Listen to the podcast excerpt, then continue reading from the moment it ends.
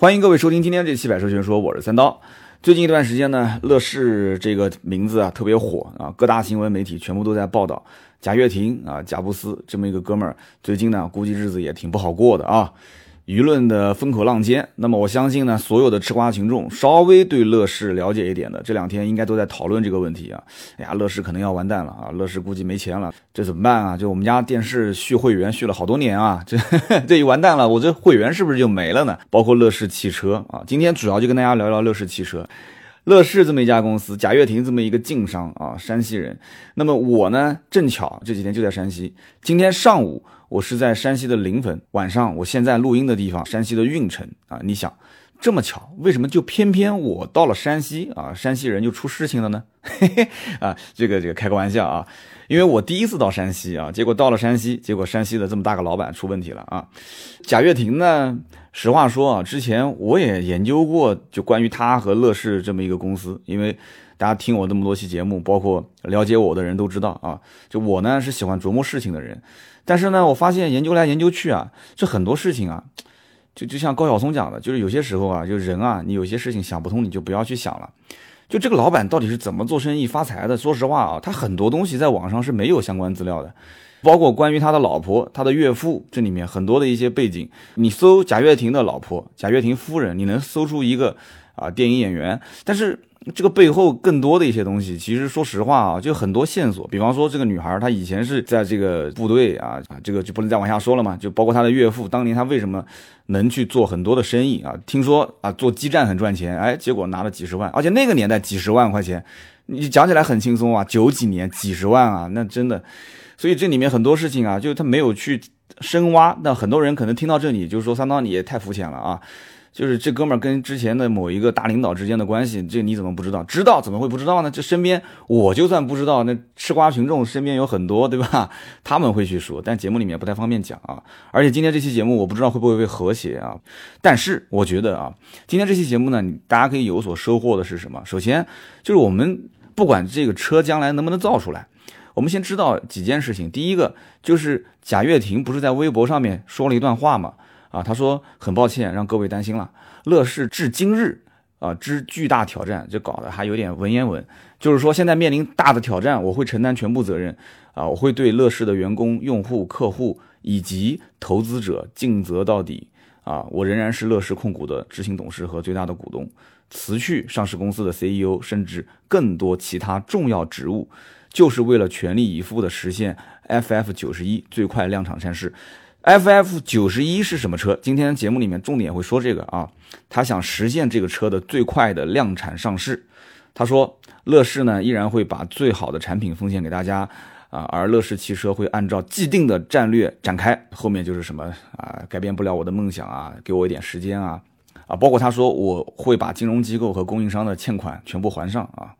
这个里面，其实我个人觉得啊，因为大家可能听节目没有那么长的时间听到结尾啊，我说说我的观点啊。就首先你要了解贾跃亭是什么样一个背景的人，你就知道他要做多大的事情，以及这个人的能量到底想做多大，能做多大。那么其次，有些老百姓他不想了解这个人，也不想了解乐视公司，他就是觉得说这个乐视汽车将来能不能造出一些啊能改变我们用车生活的，或者说老百姓能够得到的一些接地气的车。那么首先我要告诉大家一点，就是他所提到的这个 FF 九十一，它本身就不是一个接地气的车。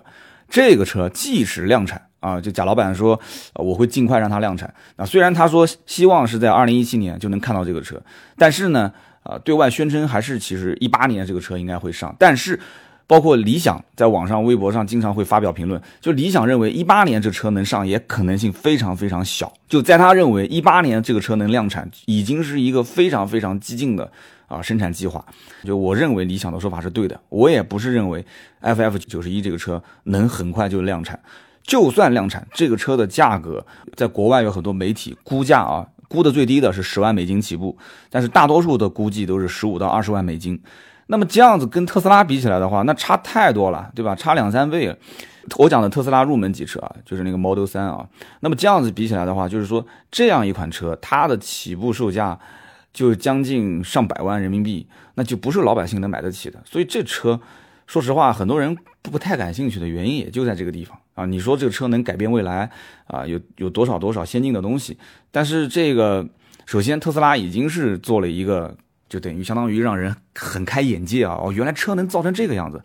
那你 FF 九十一到底能造成什么样子啊？你所谓的史上首款互联网生态电动车，这等会儿我后面会说，就关于生态它的一些想法啊，我有些是很认可的。但是关键问题是，我感觉他就是在造了另外一个世界，就是。无论是在手机也好，电视也好，还是汽车也好，也就是我们的出行，他打造了另外一个世界。这个其实也跟他本人的性格有关。乐视 TV 啊，乐视电视，我们家用的就是。其实我也能感觉得到，就这个电视，你跟我说什么生态啊，你跟我说什么这个内容为先，对吧？让硬件以软件来生存，让软件变成硬件，就是相互依托嘛，对吧？我我在南京有一个好朋友，他做软件，他就发现卖软件不挣钱，那怎么办呢？所以他最后是用硬件来承托这个软件，就是你卖软件不挣钱，那我就卖硬件给你，对吧？你只有买我的硬件这一套软件系统，我才会同时卖给你硬件，将来我还有维护的成本，还有维修啊各方面，他挺好的。那么他就是反过来做，其实人家不说嘛，买乐视的会员送乐视的电视，那我确实是这样子的。我们家那电视就一千多块钱啊，我找了个关系，恶性竞争嘛，对吧？乐视的一个代理商，就几乎就是不挣钱。他说：“你信不信这个电视？我我就赚五十块钱。”我说：“我信啊！你哪怕跟我说不赚钱，我都信，对吧？因为我是卖车出身，我太了解了。我说我卖车给你，卖一台奥迪 A 六，我告诉你亏两万块钱，你信不信？” 然后他就笑了，他说：“你原来卖电视比卖汽车赚钱。”我说：“那不一样。”我说：“你这电视卖出去之后，你还送了我三年会员，那我将来就跟你是奥斯巴就不差了。但是你跟我卖车就不一样了，我亏两万块钱，但是对吧？我还要让你买保险，还让你买装潢。”对吧？我还要送你这个所谓的什么啊免费保养券，其实只是基础保养。你将来是被我拴死的，你还是要回来在我这里消费，对吧？你要在我这里续保，出了险你要在我这里维修，你要在我这里保养啊，甚至我还搞点什么会员活动之类的，我将来还能推销一些什么按摩座椅啊、金融理财啊，叫异业合作嘛，我总归是能赚你钱。所以你这个乐视电视，我们家也买了快两年了吧？这个电视在我们家现在是什么状态呢？其实说白了。就是我家女儿天天霸占着遥控器看动画片，我相信很多听到这一段应该就要笑了。你们家估计也跟我们家是一样的，就我们家女儿就天天就是，只要电视机一开，只要她在家，那基本上肯定粉红小猪之类的，就就天天就看这些东西。那我们也是限制她时间，但乐视电视这点做的比较好，就她看了一段时间之后啊，她就会出现一个数字。大人如果不去帮他解开，他就不能看了。那按道理讲，这是挺好的一件事情，但是没办法，他女儿拼命啊，对吧？他就哭的就不像个样。我有的时候不给他解，但没办法啊，又在地上又又是这个又是那个的。那你看他哭成那个样子，没办法，对吧？他就是解不开啊。二加七等于几？那我就帮他输一下，等于九啊，就继续看了。治标不治本，这个东西。那你说什么叫生态？那我们也知道，他买了很多版权，对吧？那很多人，我相信这个喜欢体育的就知道了，乐视体育超牛逼啊！乐视体育那牛逼的不行啊，买了很多很多的版权，它本身就是一个平台加内容加硬件加软件加应用，它就是这么一个生态，对吧？英超联赛啊，F 一，因为我们家电视被我女儿霸占了，有的时候我无意之中一切换一看，呀，这不是 F 一赛事吗？啊，后来我一看，哦，原来他买断了 F 一的版权，包括意甲啊。对吧？甚至 NBA，乐视买版权花了很多钱，大家也都知道。包括乐视的硬件一直在补钱，乐视的手机啊，乐视的电视都是补贴。它不补贴怎么可能那么便宜呢？而且那个电视啊、手机造的都还挺好的。所以这里面它其实是属于优质资产啊。乐视体育啊，乐视 TV 这属于优质资产。有人开玩笑讲说，就一块屏幕，整个的这个资金流赶得上两个湖南卫视啊，六十个亿吧，我这没记错。那这个其实它是一个很牛逼的一个产业啊，它应该讲它的整个的消费场景的覆盖，或者说这个生态链打造的还是比较完美的啊。一块屏幕背后的所有的生态链，开机的话必定让你看一场广告，对吧？每一次开机就是一个广告，但是也很正常，因为它开机速度本身就不快。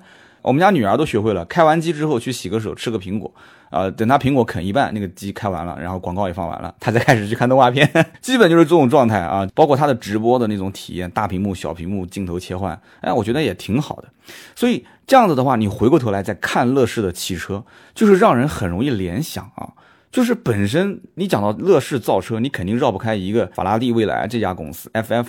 我记得最早印象中就是在北京车展。那北京车展，你知道广告位有多贵啊？那北京车展几乎室内的广告牌，还有室外最显眼的广告牌，全部都是给这个 FF 公司法拉第未来。而且那个时候，北京车展展的还不是它的量产车，它是一辆，就是一个很夸张的一个超跑。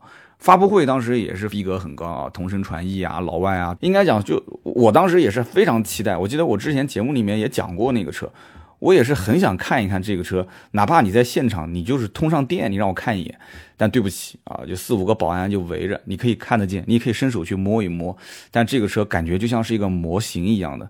那么到了一七年的一月份啊，它终于是发了那个 FF 九十一这个车的量产版本。这个版本在网上，我觉得啊，就是到所有评论的文章特别多，但是我觉得理想。在微博上的那段话，我个人觉得还是比较认可的。关于当时这个车所谓的量产嘛，他说 FF 九十一这个车呢，其实它更像是宝马的 i 七，但宝马是没有 i 七这个车的啊。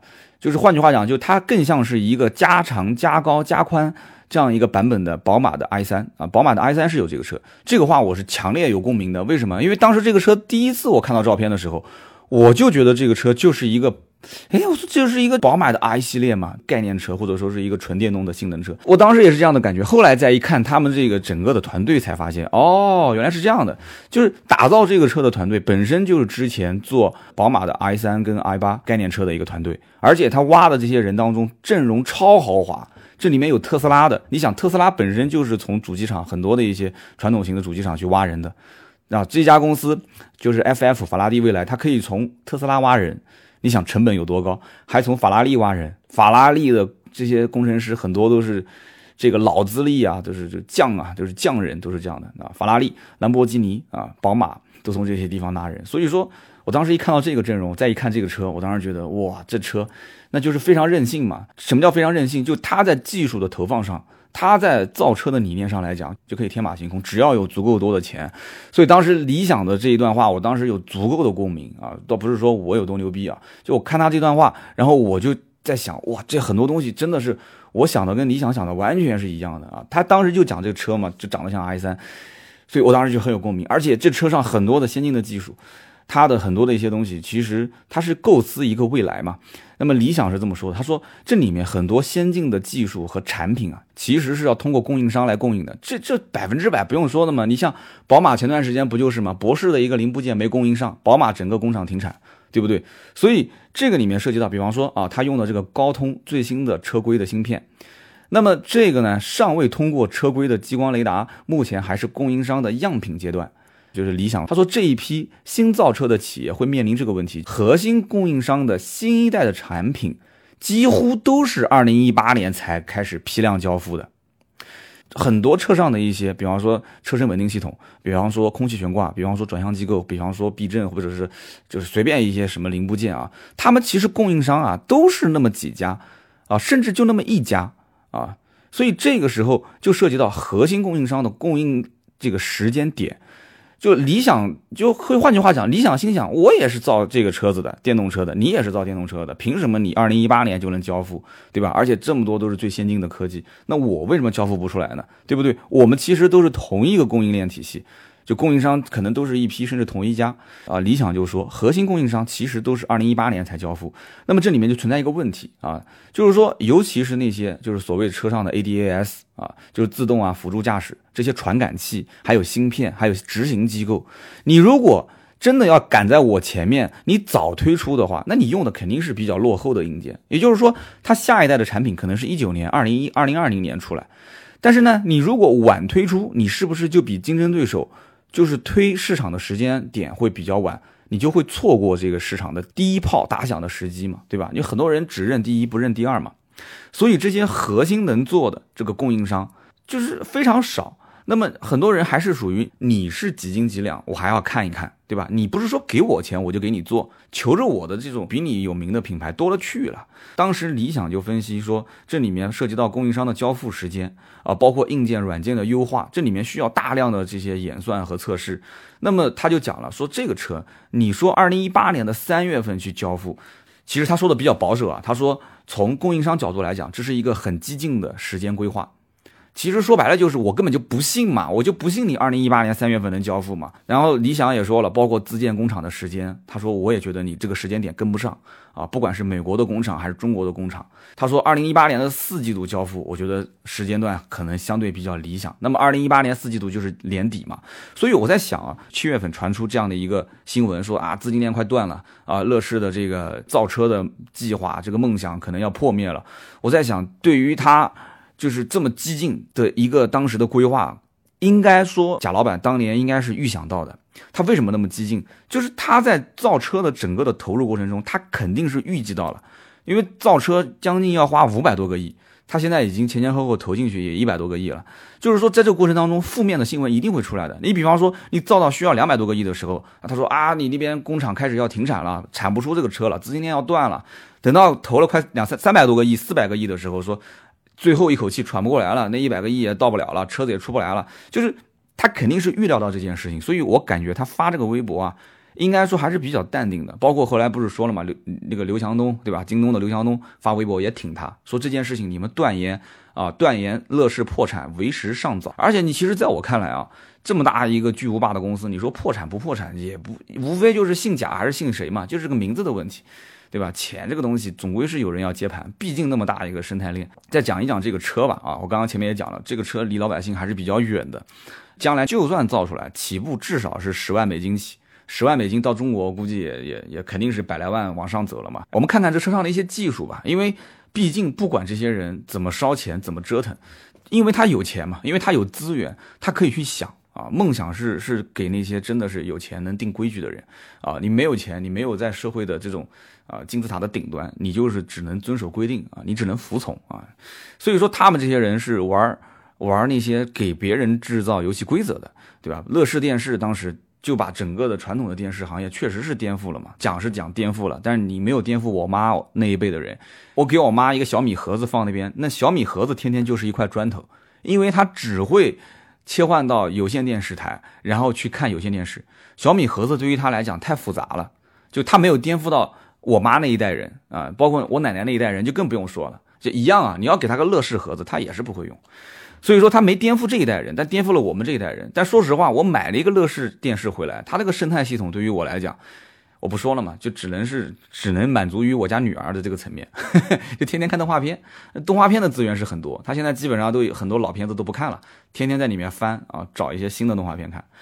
那么说说这个车吧，这个车上确实有很多的一些让人比较可以遐想的，比方说这个车的自动泊车，它上面的解释是这样子的，他说这是一个基于多种先进的智能驾驶技术，实现了智能的泊车服务啊，你可以在下车之后。车子自己啊，它能寻找停车位。我在想，这个车自己寻找停车位，难道跟这个停车场的所有的感应系统配套没有一点关系吗？这个我不太清楚啊。如果有懂的人，可以在我们节目下方去留言啊。就完全依靠车辆自己的这种，呃，各种激光设备感应，它就能找到车位停好吗？这个你要是能这么操作，说实话，我这一百来万的车，我还不舍得让它这么去停。就明明有个位置，我自己停不就行了吗？我还下来装个逼，让他自己去找位置，那这个有点，我反正我不是太敢。而且现在很多的一些停车场不是在模拟未来，就是你车停进去之后，你的四个轮子是被锁死的，然后底下有一块，就像那个工厂的搬运设备一样，它自动会走，然后就帮你停到车位里面了。我觉得那个比你这个车上 自动找停车位那要方便多了，停车场就可以帮你自己找，所以它这个技术。我不知道要投入多少钱，但是这是他的一个理念，就是说将来你可以通过手机，你你找不到车了，你可以呼唤你的这个 FF 啊，就像当年的这个英雄在战场上一样的，哇，口哨一吹，那个马直接吧嗒吧嗒吧嗒吧嗒吧嗒就到你面前了啊，这啊这个是挺挺能让人遐想的啊。那么再加上他车上有一种叫 PDLC 玻璃啊，就是什么意思呢？他说这是个黑科技啊，这个玻璃呢可以通过。纳米粒子的感应电流来实现透光度的调节，说的有点玄乎啊。他自己说叫日食模式，其实说白了是什么意思呢？就是说你想让这个玻璃全透光，那你只要碰它一下，设置一下，它就直接滋，它就变成一块白玻璃啊。你想让它完全呃就是不透明的话，你也可以碰它一下，滋，它就开始变成一个完全隐私玻璃。这个其实挺挺让人遐想的。如果整个车前后左右、前挡风玻璃、后后挡、侧面全部都能变成黑漆麻布的话，哎呀，这个移动的一张床，这个真不错，真不错啊，这很很让人遐想。但是呢，这个 PDLC 啊，其实在我看来啊，并不是很夸张。为什么呢？我记不得是什么酒店了，我在一个酒店里面就见过这个玻璃，在厕所。然后那个那个门啊，打开的时候它就是一面透明的。然后你要是方便一下，你把那个门一关上，它那个玻璃立马就开始变成模糊的。我记不得是什么酒店，很牛叉。现在想一想，这种就是毛玻璃的技术，好像如果记得没错的话，劳斯莱斯以前在车上也是有的，就是前面的主驾驶跟后面的这个驾驶人员之间有隔离的，它会有一层玻璃啊，你碰它一下，它就会把那个玻璃变成。不透明的毛玻璃，你想跟前面的驾驶人员讲话啊，或者怎样，你想看到它，你就点一下，它也会变成一个普通的玻璃。我记不得了，宝马的 L7 上面有没有？因为我有个朋友收了一辆宝马 L7，这是一个收藏级别的车，有机会我会去拍这个视频。那么那个车上有没有我不知道，但是它前面的主驾驶跟后面的后排的乘客之间是隔离开来的。所以这个 PDLC 玻璃，你说它是个黑科技啊什么的，那就是糊弄老百姓。其实是一个成本比较高，但绝对不是一个很牛逼的一个什么乐视汽车研发的，并不是啊，并不是，本来就有。所以说这个车上很多东西呢，还是比较能让人遐想的哈，包括它的那个什么什么座椅啊，就是那个可以随时适应你人体就是这个体型的那个座椅，就是讲白了，就像那个梯田一样的。我这个形容可能不是特别的，就像那个梯田一样，一层一层一层一层的。然后网上有演示，就是你人只要往里面一躺，它就会自动根据你的身体来调整它的那个座椅的状态，包括它的那个扶手也是。它平时因为它那个是一层一层的嘛，它扶手平时就是收在里面的。那么你要如果需要它，啊扶手伸出来，它就会自动的隐藏式的后排扶手，或者说是这个中央扶手。这些东西呢，我更多的觉得是个噱头。车上很多的东西是需要你去。改变的，比方说我们现在驾驶的舒适性，对吧？车辆的一些性能啊，提速啊，驾驶感受啊，包括电动车，电动车，很多人知道要解决的是什么问题？是续航里程。FF 九十一当时最牛逼的一点就是对外宣称，就是充电一小时可以续航多少？五百英里啊，五百英里，五百英里是什么个概念呢？一英里相当于等于多少公里呢？等于一点六公里。也就是说，如果说真充一个小时能跑。五百英里的话，那相当于就是能跑，你算一点六公里，那相当于就是八百公里啊，这还得了啊？一英里等于一点六公里，五百英里，八百公里，这太夸张了吧？充一个小时八百公里，那你只要能。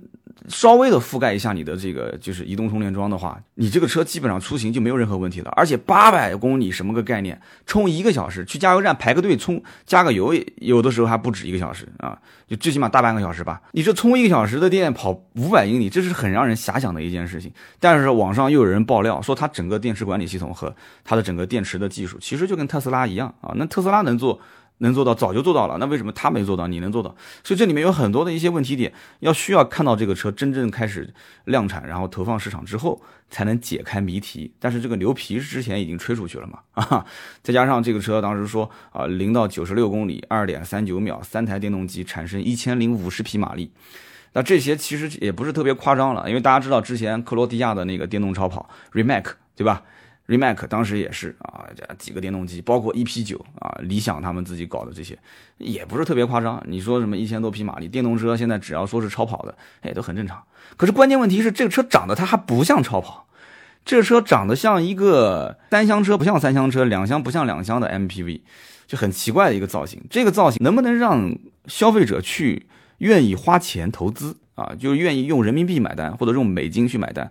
我我现在打一个大大的问号，因为你毕竟你看那个特斯拉的车，不管是从早年的 Model S 还是现在的 Model 3，怎么看上去这车不难看吧？那看上去还还挺不错的啊，线条感各方面未来感都还行。但你造这一个 FF 九十一这个车，看上去又像宝马的 i 系列，然后呢，这车又像是一个加长加宽的一个。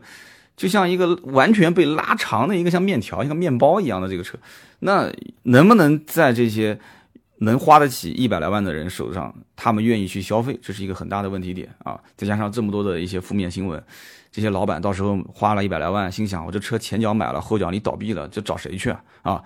虽然说 FF 本身在国外的报道基本上是不提乐视的啊，而且很多人也知道这个公司本身是贾跃亭他自己的私人。啊，投资投的这个这家公司提供的只是它的一个生态链，或者换句话讲，只是一个战略合作。而且呃，身边也有朋友跟这个 FF 的相关就是中国区的负责人有聊过，就他们也不希望，就是说大家会认为我 FF 就是乐视的，乐视乐视汽车就是 FF，FF 只不过是乐视的一个一个一个下面的公司，仅此而已。但并不是这样子的啊。所以讲了那么多关于这个 FF 九十一，其实我之前节目里面有提过，大家只要搜 FF 九幺，其实能在我的往期节目里面找到我聊过这个。那么现在，对吧？出了这么一个负面新闻，然后这两天沸沸扬扬，全部都是关于这个乐视的一些这个这个啊要倒闭啦，这公司不行啦，乐视汽车怎么办啊？我觉得可以跟大家聊聊这一点啊。那刚刚前面我提到贾跃亭，然后讲到贾老板贾布斯啊，真的真的是贾布斯啊，就是敢于去想未来的事情。在现在的这个时代去干未来的事情，这是需要勇气的啊！因为说实话，贾跃亭早就已经财务自由了，老早就财务自由。他二零二零零几年，二零零二年吧，人家就已经是在这个马来西亚就已经有一家上市公司了。你想想看，这么早就有上市公司了，而且零四年创立乐视，一零年就已经是就莫名其妙的就已经在创业板上上市了。当然了，这个莫名其妙背后肯定是有大人物在推动嘛，对吧？所以说，这个哥们儿根本就不差钱。那你说一个哥们儿不差钱，不差钱的情况下，他想做什么？人其实到了完全财务自由的时候，他想做的就是正常人做不了的事情。你说人跟神之间的区别在于什么呢？不就是神做了人做不了的事情嘛，对不对？造神造神嘛，造神计划。所以说，他想干一件。正常人做不了的事情，他把梦想越做越大。这件事情，任何一个男人都是希望去体会的，去体验这种快感。《人民的名义》很多人都看过，那里面各种勾心斗角，权力到底是个什么东西？就？这里面每一个人，在背后其实都不差钱，他生活过得按我们讲，就小老百姓来讲的话，每一个人生活过得都美滋滋的。他干嘛要各种勾心斗角呢？甚至还要杀人放火呢？为什么呢？就是那种享受权力带来的那种。就是任你支配的那种感觉，那种感觉，你包括贾跃亭，就有人讲说贾跃亭底下的公司啊，他一个电话过去，几个公司之间的钱就可以互相转，那这很恐怖的一件事情。那贾老板是不是很享受这样一种感觉呢？我记得应该是今年年初吧，还是去年年底传出过这个资金链快断了啊。贾老板当时就找了谁呢？就是也是山西的晋商啊，号称是晋商之间惺惺相惜啊。这个谁呢？就是融创的董事长孙宏斌啊。这个这这个事件，我估计很多人都知道，就是投一百五十个亿嘛，对吧？投一百五十个亿，但是其实这个钱最终是没有到账了。而且这个老板啊，他其实很清楚，他投的一定不是乐视的不好的资产，他看得很清楚，他看中什么东西？有人讲说啊，他其实就是为了救贾跃亭，他们俩都是山西的晋商，根本就不是啊。稍微了解点的人就知道。他对乐视的这个造车根本一点兴趣都没有。我当时也在想，我也想不通这件事情。我还看了他那个发布会，这哥们儿做房地产的人都是做什么生意的？就是首先你是肯定有政府背景，其次银行贷一笔钱出来炒地皮。这哥们儿怎么可能去做这个生意呢？后来啊，跟人家一聊天，发现我才知道，这哥们儿是什么？他背后其实就是看中了乐视手上 N 多的地。太多了，北京、上海、天津、重庆、德清、临汾、海口，遍地都是啊！据说至少是两千五百亩啊，还是多少？反正如果我说错了，你们可以更新啊，你们可以更新。就手上有 N 多的地，那么这个老板手上，他你知道，大家现在拿地是非常困难了啊。这个老板看中的是这一点，但是最终也就是到了五十个亿，但是后面是不是能陆续到账，这个不清楚。但这个老板其实看中的就是他的地啊，很简单。那么我们继续往下聊啊，因为这里面可能今天聊的有点多，我本来就想说乐视汽车的，怎么？就就稀里哗啦的讲了那么多，讲了那么多跟乐视相关的一些东西。关于生态这件事情，说白了其实很简单，我也不想讲太复杂。就大家最容易理解的，比方说乐视电视，对吧？很多人家里面用的肯定是乐视电视。乐视手机啊，我们那层楼里面就有很多人用的是乐视手机，而且评价都还不错。说这个手机就一千多块钱，甚至有的是充值送的。说这手机，但我感觉用起来真的和那些什么华为的那些这个手机用起来感觉差不多啊，那也要卖两三千、三四千。乐视手机、乐视汽车，就是你这样想嘛？你在家里面，你得看电视吧？他把你在家的这个场景已经覆盖了，通过乐视电视，通过一块屏幕，手机就更不用说了。移动端的所有的这个入口，很多人都要去占领它。怎么去占领呢？首先肯定是硬件，你用了硬件，用了我的这一套生态系统，我再给你打造这里面的软件，叫做硬件软件化，软件硬件化，对吧？要不然那董明珠干嘛也要造手机呢？他不是也想？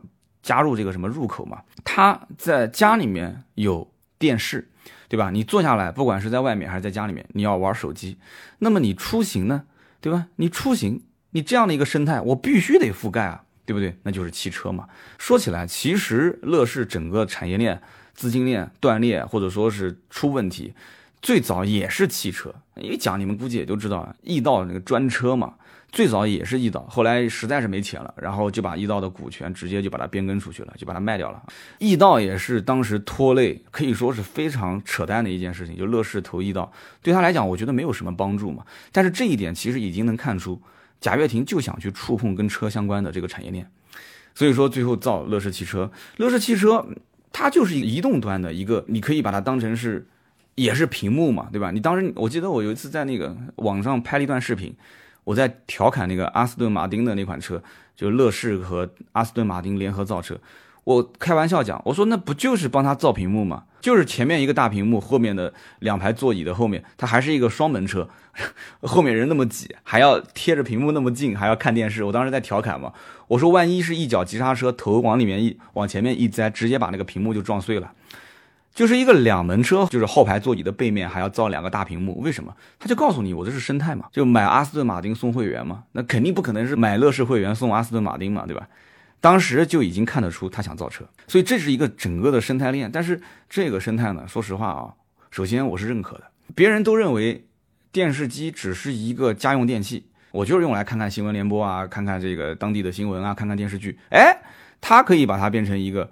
家庭互联网生态系统，它把这个整个，因为它整个的业务链最底层的是什么？它最底层的就是乐视云嘛。然后它的这个整个业务的层面是什么？就是乐视网、乐视电商、乐视金融啊，它它它都是基于乐视云。因为你将来乐视汽车这一块，你肯定要跟云端去互联嘛，那这个底层建设要投入非常大。所以它现在支撑的是什么？它的整个业务层面，乐视网、乐视电商、乐视金融。那么它的整个的入口层面，也就是说消费者从哪里来？你你你你电商也好，你乐视网也好，乐视金融也好，你你你覆盖给谁？你要有一个什么宣传？你要有一个什么动态？你得让中国老百姓都能看得见。你不能依托第三方的平台。你说我在京东上面，我给你整一个乐乐视电商，我在京东上给你搞一个乐视金融，那人家京东自己刘强东自己搞啊，对不对？你不可能说跟其他人去合作，所以你得去铺入口。怎么铺呢？手机、电视、汽车，它就是要从这几个层面。一定要把客户的入口牢牢的抓住，这很容易去理解嘛。所以今天你看就聊啊，有的时候在想，也不能怪我聊跑偏，因为它确实这些点一个都不能差，对吧？当你现在都认为汽车是一个出行工具的时候，人家贾老板已经是在想，它是不是交通互联网的一套生态系统啊？你不要认为它只是一个交通工具，它甚至将来跟停车场也好，跟银行也好。啊，跟什么洗浴中心也好，对吧？你好比你喜欢洗浴中心，人家就给你定向推荐啊，对吧？哪边最新更新了一些产品啊？这个老板过来喝茶啊，就又上新茶了啊。有的人听得懂，有人听不懂啊，就大家都懂就行了啊，对吧？就是你要是经常去这些地方，他就给你定时更新嘛，这也是一套生态系统，一说你就懂了嘛，对不对？然后比较私密的给你，对吧？推荐一些好玩的地方。那么包括这个电视上的一些新闻呐，包括资讯啦、金融啊、理财啦。啊，包括红绿灯啊、交通系统啊，甚至社交，现在不是出了一款车是可以社交嘛？啊，两个车主离得近一点，你车子自动会给你进行提醒啊，旁边的车主啊，哎，给你打个招呼啊，这个，所以说这个东西是未来很让人去联想的啊。就当有一天它汽车啊集成了电动化、智能化、共享，甚至互联网，它已经是一个移动的终端了，就是手机别人都不看了，就出门就用车。出门就用车，上车就玩车上的互联网系统。你想想看，有没有可能汽车将来就颠覆了手机？你现在真正能玩手机的时间是什么？无非不就是坐公交车啊、挤地铁，对吧？打出租车，就这几个地方。你出门如果玩手机啊，那你说你开车的时候能不能玩手机呢？你不能玩。所以这些人其实在想一个问题点：如果有朝一日真的无人驾驶开始普及的时候，你会在无人驾驶的车上掏出一台手机在玩吗？这是不可能的事情。你那个时候手机啊，我在想那个时候估计有可能手机又回归成了诺基亚，就是手机的功能就变成了最简单的通讯功能。就什么也没有了。为什么？因为你在家就已经是一块超级大屏幕可以看了，你出门就已经是一个超级智能，都不用你去开。那个乐视 FF 九十一不是有个设计吗？就是它的那个方向盘，你只要无人驾驶，它是自动折叠，然后收到那个仪表台里面的。那你在车上干嘛？掏出个手机吗？根本不用掏手机，它整个的那一套生态系统都是四 G 联网，看一场足球赛，然后看一场这个什么金融老师的这个演讲啊，看看最近股票涨了还是跌了，搞搞理财，上上乐视电商，买点水果，到了家你正在车上点，你到公司的时候水果已经给你送到了，对不对？这不挺好的吗？所以那个时候你不可能在车上掏出手机的。之所以我在想，平台内容、硬件、软件，很有可能将来汽车的生态真的有可能会颠覆移动端的生态，这很有可能。哎呦，说到底还是钱的事情。真的，如果如果足够有钱的话，乐视这个生意啊，也确实能玩下去啊，也能玩下去。前前后后融资已经超级牛逼了，前后融资将近六七百个亿啊。但是就你现在算它是就整个的需要花费的钱一千多个亿。有人讲说这这六七百亿一千多亿，我的天，这钱都不是钱，对啊，所以说他牛逼嘛，他背后有那么多的投资公司愿意去给他不停的烧钱嘛，烧这么一个生态体系，买版权、投资硬件、补贴，造汽车。你看那个上上个月五月份，北京的我一讲你们应该知道我要说什么了，就是那个五棵松体育馆，之前是那个万事达卡国际组织，之前是冠名嘛，就万事达中心，呃，二零一一年的年初签约，然后是五年期。正好，二零一六年乐视接手，结果呢，确实是没钱了。就很明显，他如果有钱，那么大的一个标志性建筑上面写的这个这个这个乐视体育生态中心，他能把那个标给摘了吗？对吧？二零一七年五月份把标给摘了吗？啊，嗯，说到最后，反正未来的汽车是什么样子？说实话，我刚刚前面有一点点自己的描述啊，我个人也觉得未来的汽车应该是智能化，是会非常非常的。容易实现的，只不过现在量产还需要有有待时日。那么我刚刚讲的那个场景，就是在整个的未来的汽车里面，你说掏出一个手机玩王者荣耀，我觉得这是非常 low 逼的一件事情，真的那是不可能实现的。就那个年代，你你在 那种环境底下，你就会发现，真的是一个生态覆盖另一个生态，但前提是。跟我们这些吃瓜群众目前来讲有什么关系呢？今天聊那么多，反正啰嗦了那么多，还是那句话啊，对吧？我的节目呢粗制滥造、胡说八道，爱听的听到最后，那不爱听的嘛，我估计前面很多人就已经不听了。铁粉都是听到最后的，感谢你们，希望你们能跟我去交流，在节目下方可以点赞、可以评论、可以转发。好的，今天这期节目就聊到这里，我们下一期接着聊，拜拜。